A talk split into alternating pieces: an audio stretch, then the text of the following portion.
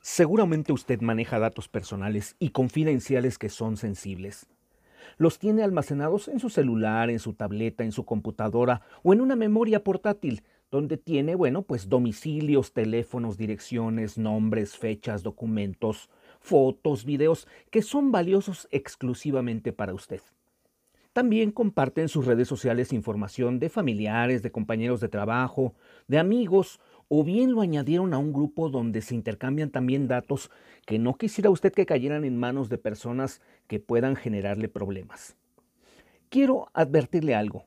Fíjese que hay gente que se dedica a robar todo esto desde un dispositivo, como un celular. Se llaman hackers. Y lo hacen por errores que nosotros mismos cometemos al no encriptar nuestros datos. Es decir, no poner barreras cibernéticas para evitar que esto pase. Si los bancos, las dependencias de gobierno y hasta las empresas de telecomunicaciones han sido hackeadas por estudiantes de cibernética, imagínese qué podría hacer alguien que con mucha facilidad encuentra datos sensibles de usted o de sus seres queridos en sus cuentas de correo, en sus redes sociales o en su grupo de chat. Le invitamos, le invitamos a un taller interactivo donde aprenderá tres cosas esenciales.